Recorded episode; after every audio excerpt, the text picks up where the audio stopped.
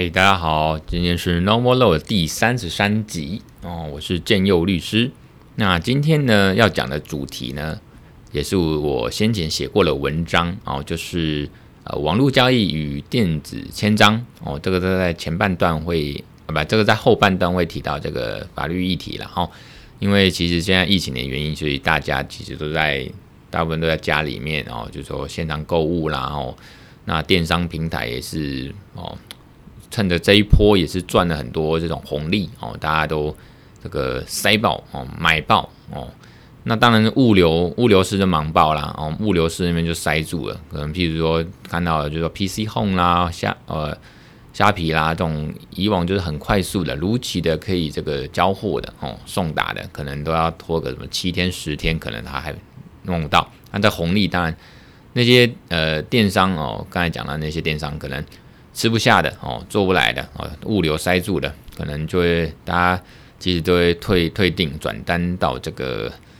就是说跑到某某像某某那个可能三天内啊就就就送到了，所以这红利其实是大爆发，像所有很多这个电商平台都获利了哈。当然就是所以。就会提到这个法律的议题，就是说网络交易哦，这种电电子商务的这种发展，还有这个运作，那也是叫做电子签章啊。当然，我刚才讲的电子签章主要就是签约啊，譬如说你网络交易啊，那个购物契约、买卖契约嘛，哈，那当然一定是有个呃呃签章的这种达成合约或契约成立的一个动作哦。这个在后半段会讲。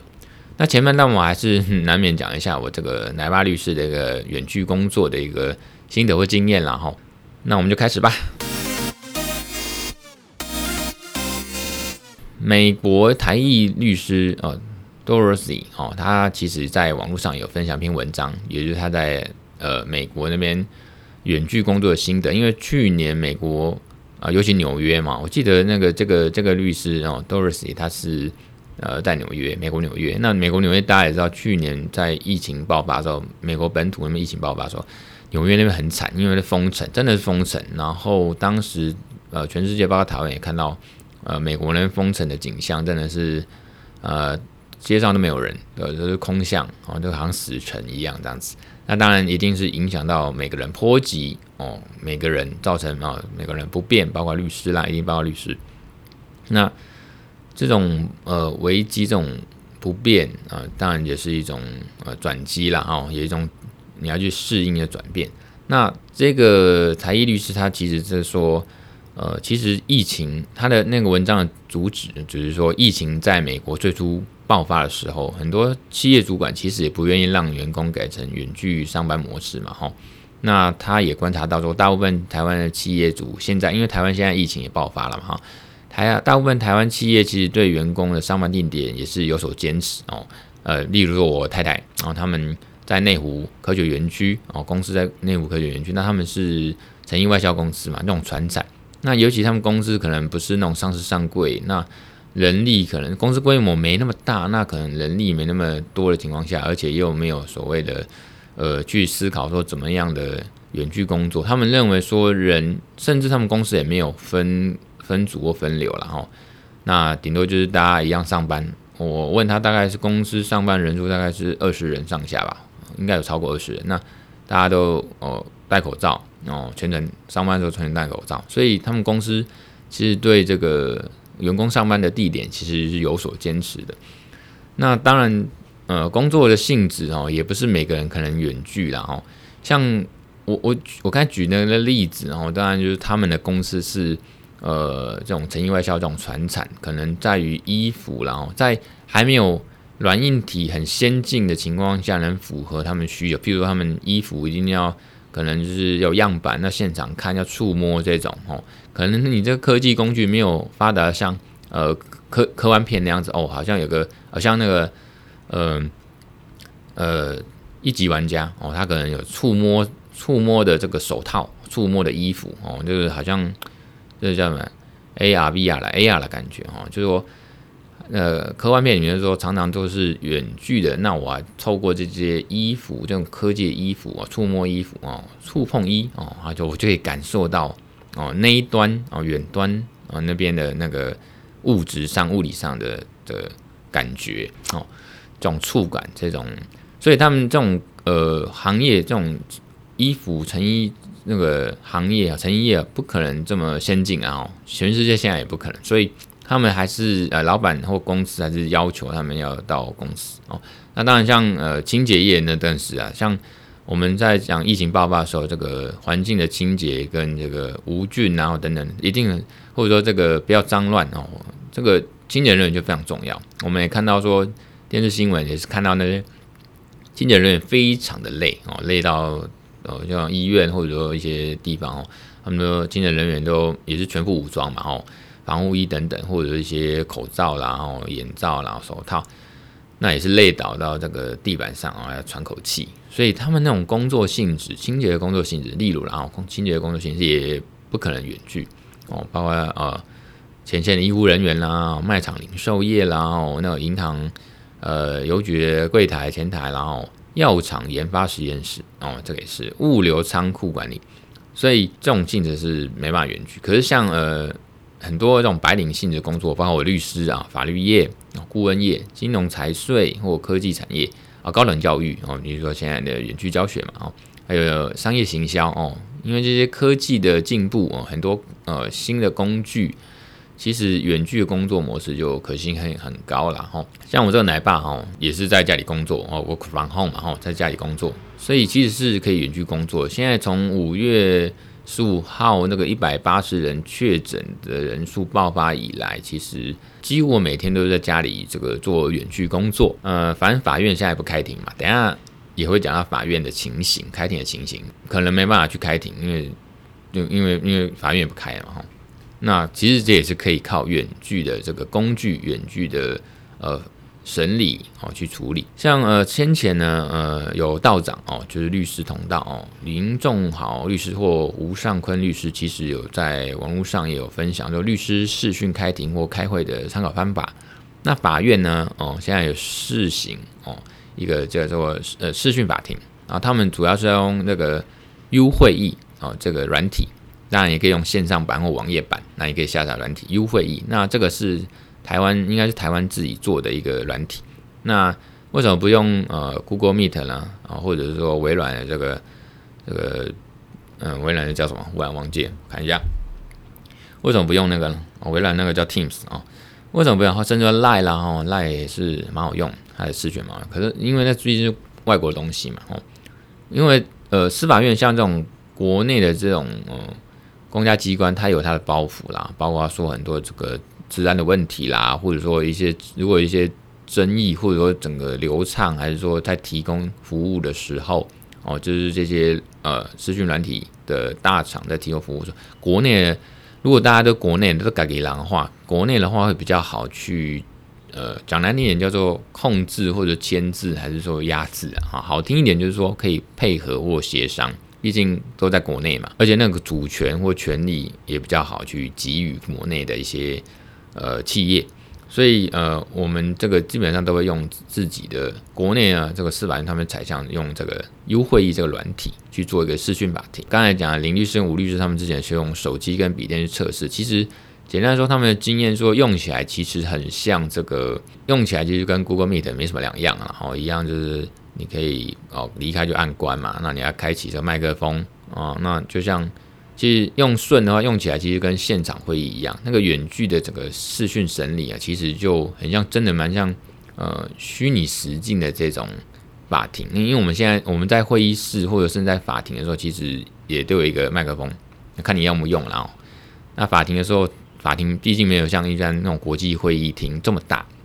哦，相对比较小。那可是都桌上都有麦克风，你按下去其实就可以扩音，就会很大声，讲话是很清楚，让法官。跟所有人听到，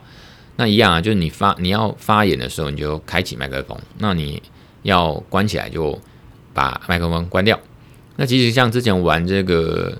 呃 Clubhouse 也是啊，你可以这个要要要出声音的时候，你就开麦克风啊。如果你你想闭嘴或者说安静一下，或者说这太吵的时候，哦，或者还没轮到你发言，你就把麦克风关掉。其实大概是这样用。不过比较有趣的是啊，当然这个。用视讯会议开庭呢，你还是要哦那个有仪式感哦，因为毕竟是法庭的延伸嘛哈，这个法不管是法律规定还是法律效果，还是说它某种意义程度上，都是法庭的延伸，所以其实还是在开庭，所以你要仪式感啊，你要按照规定，所以你法官还是要穿法官袍，律师还是要穿律师袍啊、当然，律师可以在家视讯或者在来视讯都可以，可法官他啊，按照目前的规定，好像六月一号的一个公布的规定说，你还是法官还是要去法院做一个呃。的驾可能当然说工作人员驾驶这个视讯工具，那他还是要在法院，法官还是在法院进行这个视讯法庭，哦，大概是这样状况，所以用起来还不错了哈。那其实我们开我们律师当然这个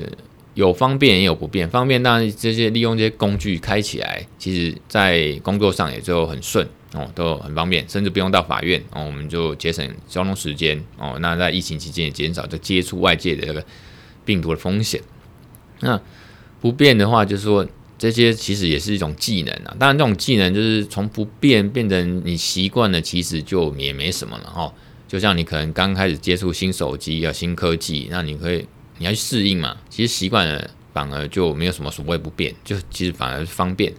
像我们说这视讯会呃开庭，视讯开庭，那我们其实就跟网红一样，我们还最好这个专业感也要做出来。那个该打灯、该具备的灯光哦都要，那你那个眼睛哦也要看着这个镜头 camera，不管是笔电的还是手机的，或甚至平板，反正你就要看。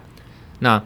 我个人是早就习惯了，因为我本来就是已经数位化、线上化，我就是把这些卷宗那种就是就是弄成数位档案，那其实都在同一台 MacBook 的 Air 电脑笔电里面。其实我是开庭，其实也是用电脑。那顶多就看着，呃，以前在法院是看着法官嘛，眼睛看着法官讲，那现在就说眼睛要看着镜头讲，哦，大概是这样的差别。那其实卷宗资料都一样，在我的这个电脑里，所以我就算在看卷宗资料，我也是盯着这个荧电脑荧幕，其实还是接近这个眼神哦，也是可以确认的哦，也是眼神可以确认过一下这样子啊，眼神也是针对的这个电脑荧幕，虽然不是针对的镜头那个小圆圈。可是也啊不远矣啊，哦也没有差太多，所以其实对我来讲，其实反而是好事，反而是更方便或更更喜欢，所以我很喜欢很乐意这样的远距哦这种开庭的方式哦。那当然我自己是自以为哦，或者自己自己把自己哦命为这个所谓资讯法律的这个专业律师啊，不管是法律的这个资讯内容。哦，资讯法律的领域，还是说这种 legal tech 这种法律科技哦，它呃，其实我当然都会尽量去追求，或者是研究，或者是玩味哈，哦，那个去去去玩呐哈。当然，这个 legal tech 就法律科技跟科技法律，这是两同不同两样不同概念。那当然有机会另外讲。刚才讲到这个司法院，它有公布这个呃法院远距视讯开庭的操作手册。那当然有分成民众版呐，哦，还有分当事人跟关系人版啊。那个当事人、关系人版就是当事人、原告、被告嘛，哦等等，或者什么告诉人呐，哦等等。那当然还有律师，哦给专业人士用。那也有那种一般人或民众的版本，比如说你要试听哦，哦，因为因为毕竟我刚才讲法院开庭是法院的啊，视讯开庭是法院实体法院延伸嘛，哦。所以你当然呃，法院是公开审理的，所以他也要让一般民众可以去公开的哦旁听。那当然以前公开旁听一定是这个叫法院，然后你坐在后面的旁听席。现在可能你就是连线，所以这个是蛮好玩。就是说，我忽然想到说，有人说这个疫情哈。哦让全世界的人都改变啊！每个人在家里都是很会做菜，或者被迫要会做菜，然后秀出这个做菜的那个过程或结果哦。每道佳肴 po 上网，然后老师也变直播主哦，然后这个那个爸妈也变成安亲班老师哦，每天都在 work from home，在家里工作，然后照顾小孩。律师哦也是，司法人员都是，整个运作上变成说，我们都是在线上，那变成做某种程度其实很像线上节目。哦，当然这个不是节目，这是一个开庭，很不要说神圣，就是很严肃、很很严谨的东西，一个一个程序。所以，可是它在某种程度上，其实都是大家都还是上去，包括旁听的人也可以线上，很像线上直播了哈。其实它就是线上，很像线上直播，只是透过这个视讯工具哦，在来，处理。这个就是说，现在因为呃防疫的需求，那当然司法院它也要兼顾这个司法权的正常运作，大家还在开庭，总不能就。就就摆摆在那边嘛，哈，搁置，这个会违反呃所谓宪法诉讼权，了，吼。那美国哦，那当时也是一样状况。当然，以今天呃这个二零二一年这个六月二号来讲，台湾的疫情的每天目前是大概确诊人数大概是两百多人哦，大概是这样。先不管交战回归，两百多人。大概情况下，就是说它没有继续恶化下去。当然，以现在来讲，也没有呃真正的趋缓，或者是呃。改善哦，或者说恢复到呃以前的样子或解封，也还没有到那程度。可是，在这个情况下，就是我们必须这个还是要呃，就是说跟纽约那边比起来啊，纽约那边到那当时真的是很惨啊，我整个爆发从几十人、几百人到几千甚至上万人，所以他们被迫封城。美国嘛，哈，尤其纽约。那包括纽约呢，还有那边律师，还有法院，全部就只能视讯开庭。所以他们美国那边当初也为了这样的情形，所以他们可能改变他们的一些实务做法，甚至这个后来可能变成了，就是包括有修法或修正规定。所以后来这样视讯开庭，其实慢慢也会变成一种常态。我们之前有讲嘛，就是说这个其实是世界的一种新常态或新的模式。哦，就是它其实因为我们因为疫情这样的状况哦，被迫改变跟转变，那所以最后变成一种习惯跟常态。美国当时也是因为这样子被迫转型，结果变成一种常态，就是说他们美国他们法院开庭，其实远距视讯其实也很方便，那也可以做。那台湾现在是因为疫情没有。爆发到非常非常非常非常严重，我讲的非常严重是那种一天人上千上万，然后死超多人，那被迫封城的情况。那这样的情况呢，包括我们司法院这种公家机关呢，那在公布的时候，它当然也是如我的预期啦，哦，就是不意外哦，就是说现在是一种例外情形，我们被迫用远距，司法院也有。呃，准备好了相关的规定跟设备哦，还有试行测验哦，视讯法庭的开庭，远距审理。那他有他有在这个大概六月一号，昨天有公布这个做这个法院远距视讯开庭操作手册外，就是他也有呃讲一些呃他们的看法。他们也通过一个哦传染病流行疫情严重期间司法程序特别条例。哦，他们希望能在这个疫情严重期间呢，维持司法程序的这个进行，然后当然维持大家的权利这样子哈、哦。这个东西可能是个草案了哈，因为特别叫条叫法律的哈，那或者说这个办法的哦，或者说叫条例的，这个都是法律的规定。那司法院其实它某种程度是司法的行政机关，那当然写好之后，他送这个行政院，行政院再送到立法院审议这样子。那这个如果通过的话呢，其实就是就是呃，他意思说就是原则上还是按照以前这样，一定人要到现场开庭。所谓什么哦，法律程序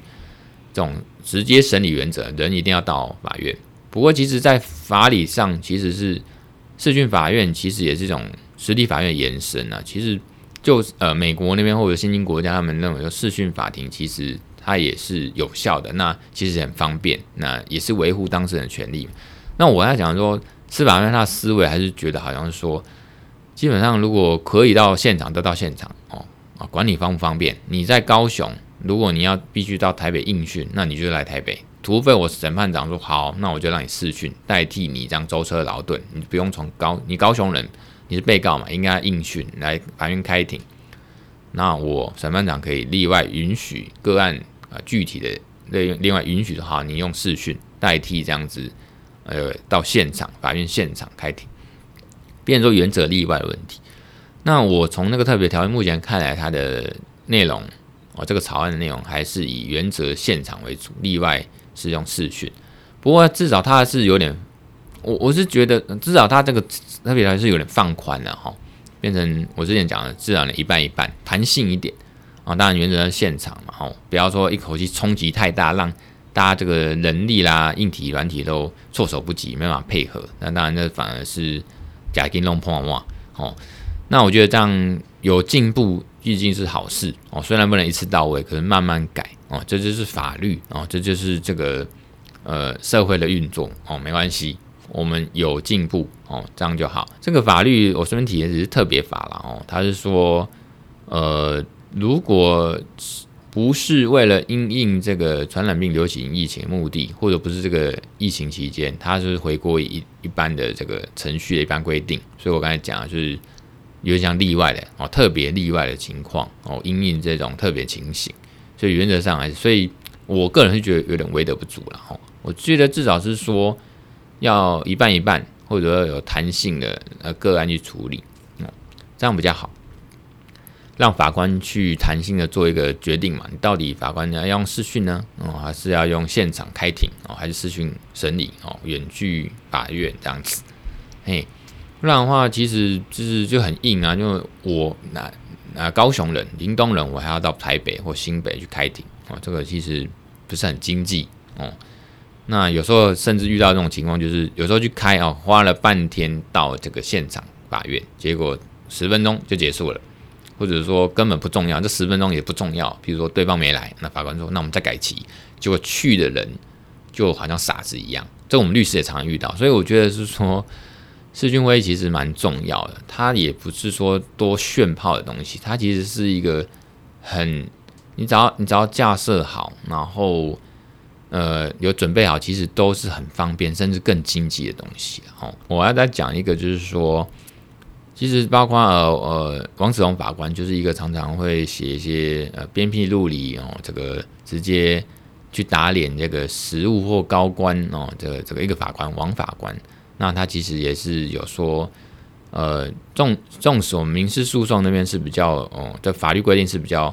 呃有去修法去适应这个远距审理的情况，不过因为刑事诉讼法那边比较严格。那种很严格到很多例外的情况，非常非常例外，而且是很多限制的情况哦。比如说问证人啊，只有问证人的情况，你才能用，可能用远距哦。那其他的人呢？其他关系人好像就不行，不能用远距，因为因为刑事诉讼法它的门槛比较高，比较严格。那像呃，常常这个研究跟关注这个网络治理的这个蔡志宏法官。他也写了一篇文章，就是说我们其实国人啊，尤其法律人或者政府要审慎的去准备这个远距审理哦。他是因为他是也是一个常态化，他以后也会变常态化。其实这个论调其实就跟我还有这个之前那个哦台科大教授卢新峰老师讲，其实很多东西都会变常态化，因为科技就影响我们现实生活、社会发展哦，包括司法实务哦、律师工作、法律工作等等等哦。那所以其实我们真的要把它那个好好的想一想，这个是一个常态化，我们要去做准备，否则就是套一句老话啊，人家外人家都是上太空，我们还在杀猪工哦，人家都已经呃互联网法院还是科技法院还是网络法院，我们还在那边要现场哦，纸本哦，人家线上的数位化，但我们线上数位化也是行之有年，可是其实就像先前我讲，我讲还能更好了哦，或者说这个双轨制或弹性的进行。那那蔡刚才那蔡法官是蔡志宏法官，他说就是当然期待说这一次全国呢能面对这样的危机当做是转机，我们在疫情期间各项的防疫措施可以有到有效达到这个防疫防止疫情扩散目标哦。那当然可以回到正常生活，这是一个很大的期许，最大的期许。可是在此之前呢，那远距审理的这个常态化应该是。持续抗议与履行司法职务的一个最好的方法哦，在这个当然，在这个全面实施这个实施这个远距审理常态化之前哦，当然要需要更多的配套措施，还有相关的规范跟规定哦。可以，其实我们哦，是否是我们现在就可以决定说，把这样的远距审理的常态化作为哦，我国司法实务下阶段哦。法院防疫指引的一种主轴或一个目标哦，当然做一个尽早开始这种远距审理常态化的一种呃各项的部署嘛。哦，顺带一提啊，前半段快结束了，我顺带一提就是说我其实也开始做一些这个免费的视讯法律咨询，然后其实以前就有做这样的付费的视讯法律咨询哦，线上法律咨询。那我觉得疫情期间嘛，吼。大家傻逼数一下哦！为了因应目前的疫情环境，我要开始做一些呃线上的这种或视讯的免费白咨询，也就是说每周一到周五，每周一到每周五，那每天我就会呃开呃上午哦，比如说十点开始，然后每次哦，三十分钟哦，咨询时间三十分钟，免费的啊，开放这个免费的法律咨询名额啊。那想要咨询的听众，其实可以加入我们陈建佑律师事务所的 LINE@ 好友。那相关办法其实都有写在这个我的陈建佑律师事务所的脸书粉丝页。那那办法大概就是每天早上十点到呃中午十二点，每次咨询时间都是三十分钟。咨询后呢，我们你预先预约了哈。用脸书粉丝页去预预约陈建佑律师事务所的脸书粉丝页预约咨免呃线上的免费咨询时间之后，我们就会跟你联络。那当，如果联络的时候一小时内没有回复，我们就会取消你的预约资格。那我原则上就会用这个线上咨询，原则用视讯会议方式，就 Google Meet 这个工具是去进进行。但，你用 Line 哦也是可以的了哦。那或者其他的这个通讯软体工具，我都可以配合。那这个时这个活动就是仅限于特定时段啊，其他时段呢，法律咨询就是还是要收取费用，咨询费用哦。那咨询费用可以参考我的网站哦，这个陈建佑律师事务所网站上面有一些收费的参考标准。可是当然，这个疫情期间都可以算便宜一点啦。哦。那我们接下来进行后半段，我们来讲网络交易跟电子签章。这个当然我会附上这个网站的文章连接了哦。现代人哦，包括尤其现在疫情期间，大家其实都在用手机啦，用这个平板或者电脑啊，或者这个笔电哦，在网络上这个买卖哦，从去交易，我就是去网购了哦。其实网购，那网购其实是民法上的一种契约了哈。虽然这个现在便利到点一点、选一选的加一加一加二哦，这个我要买个卫生纸，然后加个十啊，用很凶，加个十。那他可能啊，不管是虾皮、PC Home 还是说 Momo 这种购物平台，那按一按，其实民法契约就产生了。那我们要讲的还是几个基本概念哦。我本来以前觉得，可能法律人想当然了，就觉得这个我们都懂，都很基基本、很很普通。可是发现其实民众当然是没有那么清楚，所以我想说借借此这个机会，还是来讲一讲。其实契约民法契约关系哦，这合约要成立啊，它也不是一定要白纸黑字哦，或者说一定要有书面契约什么，或者说电子书面文字，那只是一种证据啦，证明说哎，我们之间哦有这样的约定，有这样的契约存在，因为这样举证方便嘛，拿出来一看就知道。那其实口头上其实双方如果有讲好，那就是契约。那所以，我举个例嘛，哦，当事人 A 哦，他就说我要买这个，那是邀约。那当事人 B，那就卖家哦，就说好啊，卖你啊，那就是承诺啊。这两个东西一致，比如说我要买这个，你到超商买饮料，我就从家上拿出来。那其实大家也不用不用讲太多啊，就是知道你要买嘛，然后你直接就是放在柜台，然后他也知道你我要卖你啊，那你要买嘛。那柜台的人就是说我卖，就是意思是卖，然后就哔哔，大家也不用多讲啊。其实这个。这个就是呃，默示的这个邀约，默示就是说它不是明示，明示就是我直接跟你讲讲清楚说明白。那默示就是大家都都有这个意思，只是说没有很明确表达哦。反正大家都知道，到柜台以一般的交易模式哦，这个习惯形态来讲，我就是到 Seven 柜台啊，叫 Seven 的那个冷冻柜就拿出了这个，就是我要买那个这一包冷冻的鸡块，我就拿出来，什么都不用讲，直接走到柜台。哦，这就是一种邀约的一种意思表示啦，一种行为。那那个心照不宣，这个卖家也就 Seven 的柜台，这个那个那个店员，他就是知道你要买嘛。那我们当然 Seven 卖啊，不然干嘛？开 Seven 干嘛？哦，就。承就是一种承诺，他就开始哔哔了，哔哔就是就是知道我要卖你啊，哔哔，然后就是结结账。网络广告当然有一种叫做邀约引诱哦，这民法一百五十四条第一项就是说，如果契约的邀约人呢，哦，因为邀约而受拘束，这个意思是什么？就是说我现在只是先写一个，去说某某台好了，哦，他在他的网站上面，购物平台网网站上面呢，就写了这个东西，这个冷冻鸡块哦，一百五十一包多少？克哦，一百五十元一包这样子，它就是一种网络广告跟呃这个邀约引诱，就是放在那边啊，引诱你去做一个邀约，引诱消费者上去嘛，哦，看了之后引诱你，然后让让你想要去发出一个邀约说啊，我要买，我要下定，然后他就好卖你，当时是这样，所以你看到那种广告上面写一个，或者说他的网站，还是说他的一个 DM，还是说网站上面写一个。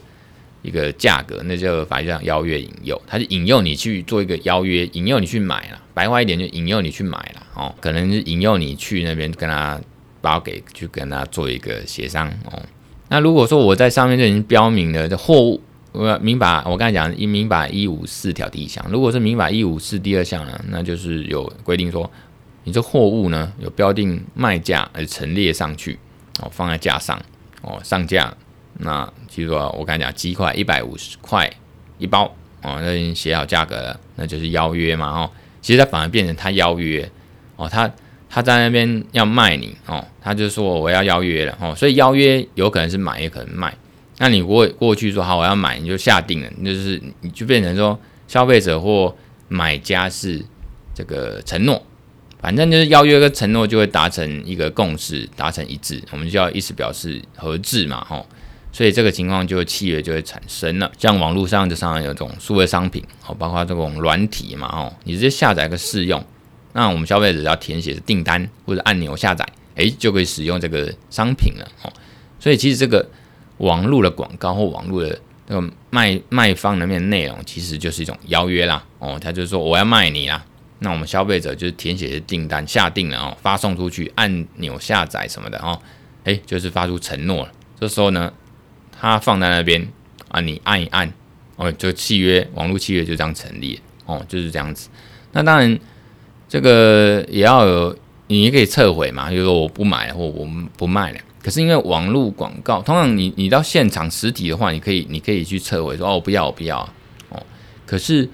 可是在网络交易的像弹指之间就完成了嘛哦，有时候按下这个发送键或同意键啊，就这个瞬间这个买要买卖的邀约跟承诺呢哦，要买要卖哦，这种意思表示就瞬间的发出了。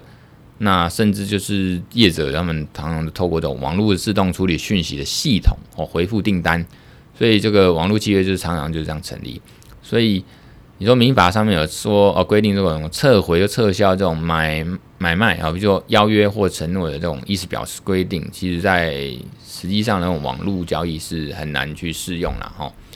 那其他的这个什么按钮抛婆。契约哈，就英文就 click crap agreement 那个东西，就我们线上在看哦。你们可以看文章，其实它就是说，大部分就是网络契约，就是线上定型化契约，然后就是业者平台业者他们事先拟定好的契约，通常都有什么政策嘛，或消费者条款嘛，或隐私权条款那些政策哈规定。那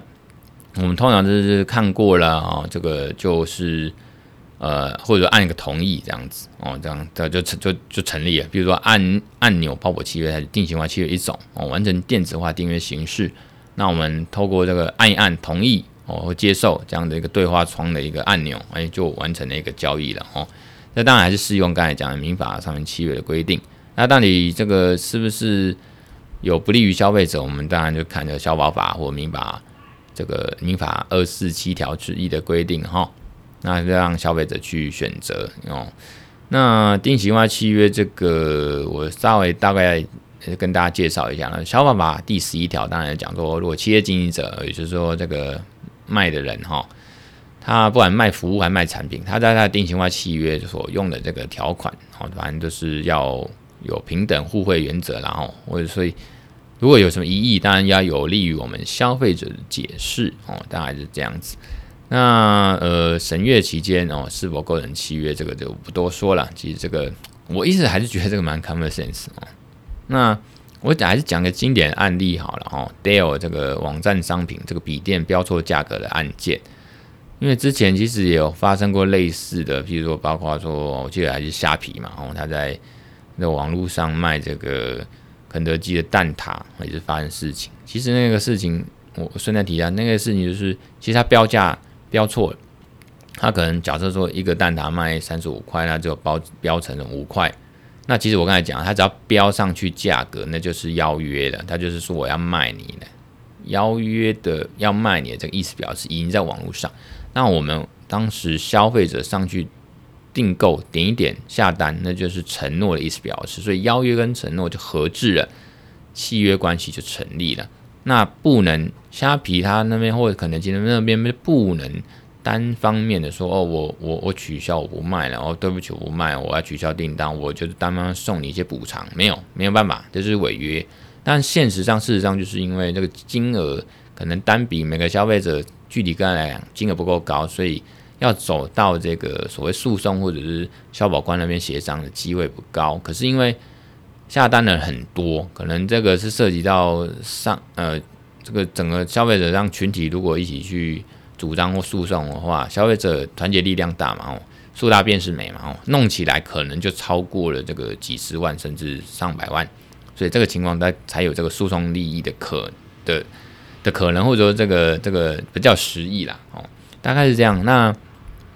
刚才讲的戴尔案哦，就是其实这个经为什么要经典，是因为当初戴尔也是像我们后来这个那个虾皮说哦，我们这个有缔约哦契约的解释的最终决定权，他们那时候说我们不愿卖给这个呃消费者啊某 A 哦，这个案例就是说 Dell 戴尔哦这个。网站上的笔电标错价格了嘛，卖得太便宜了，贱价，不小心标错了。那某个消费者 A 呢，抢到这个商品，啊抢购了这个笔电。那后来那个 Dell 就说：“哦，这个我不愿意卖给你啊，我这个上面都有写说，呃，网站上面那个最终的解释权都是在于我们那个 Dell 这样子。”所以他们呢闹到法院。那刚开始法院台北地方法院呢，有个九十八年北消检啊。哦自哦一七简易民事判决就派这个消费者 A 败诉，然后判这个 Dell 胜诉，理由主要是因为 Dell 他网络上卖的这些呃商品的资讯呢，是向这个不特定多数人流通哦，那谁能接到这个广告资讯呢？买的话是无从预见，所以他是说 Dell 那个网网站上卖的那个平呃笔电平台上卖的笔电呢，它只是民法上邀约引诱哦，所以我刚才讲邀约引诱只是说。引诱你来做邀约，引诱你来买嘛，哦，其实它还不是一个很具体的东西，通常它上面不会是有一个呃所谓的呃真正的价，大概是这样。那个所以那时候判那个消费者败，当然后来上诉了嘛，消费者上诉，那就逆转胜，然后那个 Dell 就败诉，消费者就赢了。那二审的理由是说，那个 Dell 哈戴尔他已经将这个各项产品包括的笔电标示。哦，而且包括具体的这个金额标价都已经到了一个明确的程度哦，标示的售价，所以它也不是单纯的就是价目表的标示。我讲价目表是说，一般就是说这个哦，我这个品牌这个款这个这一款啊，可能多少钱到多少钱哦，不是很具体的啦。哦，譬如说我这只手机哦，可能我可能卖呃这个 iPhone 十一 Pro，我们可能卖这个。呃，三三万、四万、五万、六万，那可能不是只是个价目表标示，它不是很具体。那可是，在这一件就带有它的网站刊登的这个笔电的买卖的讯息，意思表示已经符合邀约的要件哦，也就是说，它已经很具体的说，我这个具体这个特定的笔电就是卖多少钱哦，管你内部写的是写错还是怎么样哦，上架标错，那不管是内部要去承受，所以。应该要收到邀约的拘束，也就是你这个卖出去这个邀约的意思表示要拘束已经已经定了，然后要等人家来下这个表示这个承诺啊，意思表示要去买。那消费者要去买嘛，他填写订单下单之后发送出去完毕啊，就是发送承诺啦。那这时候网络契约就成立，所以 Dell 不能反悔，大概是这样子啊。那当然，大家也在吵说什么民法帝王条款、民法第一四八条什么的诚实信用原则啦，哈，这个在这个说这个消费者如果其实明明知道呃业者哦，或者有 Dell 这种情况哦，他是标错价，而且故意蓄意去下大量订单，想要抢便宜爽啊，那个抢到便宜了赶快买啊，哦买爆它这样子，趁就是占人家便宜，趁机啊。这个情况当然有个民法帝王条款一百四十八条，诚实信用原则就会认定说这个买卖契约是不成立的，所以业者不用负这个契约责任。那呃，当然后来这个案件呢，导致我们这个我们的这个主管机关啊去修法，哦，把这个修法这个消法法。那行政院消保会呢，在在这当当年呢，就是公布了这样子网络交易定期化契约应记载及不得记载事项的指导原则。那里面有讲到啊，经济部然后他在一百零五年七月十五号公告一个这个零售业然后等网络交易定期化契约应记载及不得记载事项哦。那包括说这个哦，除非哦呃，除了规范说你平台业者应该是采取适当的交易措施外，就是对于这种常常引起争议的网络标价呢，也有也说下单的内容呢，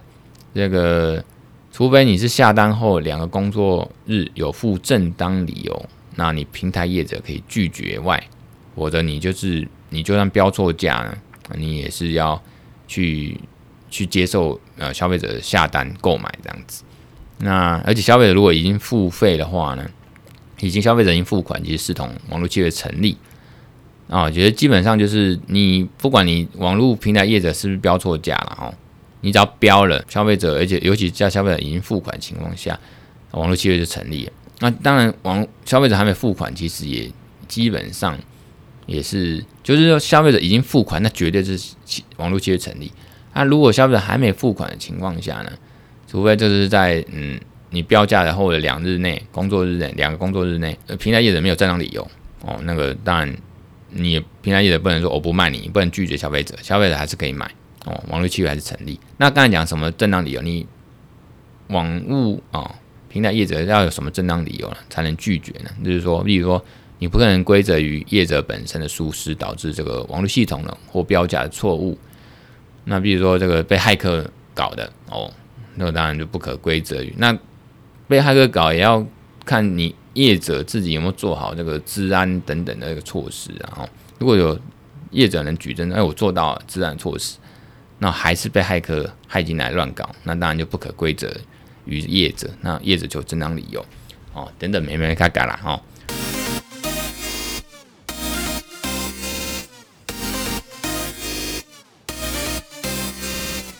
那最后这电子签章法呢，其实呃，这个行之有年了哈。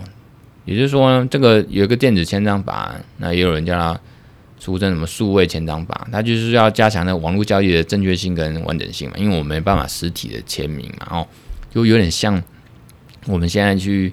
呃，譬如说去 Seven 那也要简讯实联制嘛，哦，那你要嘛，一般就是传统上就用个笔，然后在那边那册子名册上面写字登记啦，然后当然就是比较像是实体上面的签名，这没什么概，没什么疑义啊。那现在就说，如果就透过其他的方式能哦，甚至有第三方认证的方式，认证说这个某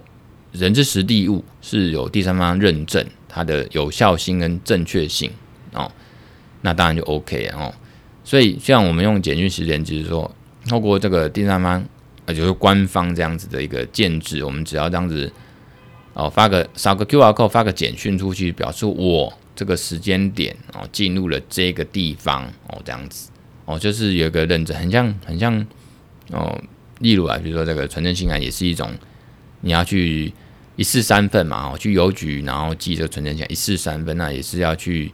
有点存证啊，去有个第三方认证说，对，这个是这样的函、这样的文、这样的信件文件是有它的正确性跟完整完整性，可以认证说就是这样的内容。